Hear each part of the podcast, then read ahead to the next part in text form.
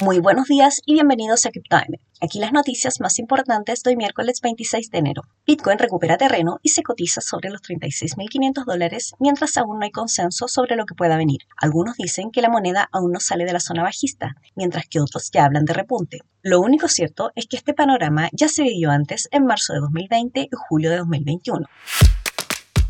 La tasa de procesamiento de Bitcoin puede verse afectada porque Kazajistán dejará sin electricidad a los mineros de Bitcoin, al menos hasta fin de mes, debido a la crisis energética que se vive en el país. Kazajistán es el segundo país del mundo que concentra la mayor tasa de poder de procesamiento de la red, concentrando el 18% del suministro mundial. Sin embargo, la presencia de mineros en Estados Unidos y América Latina también está jugando un papel importante en el fortalecimiento de la red.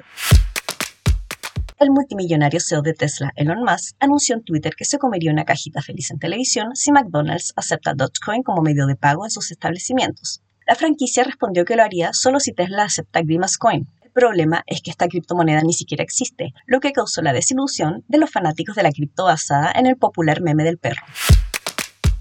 Y eso es todo por hoy. Muchas gracias por escucharnos. Recuerden visitar cryptomarket.com, suscribirse para recibir notificaciones de nuevos capítulos y seguirnos en redes sociales para estar informados todos los días.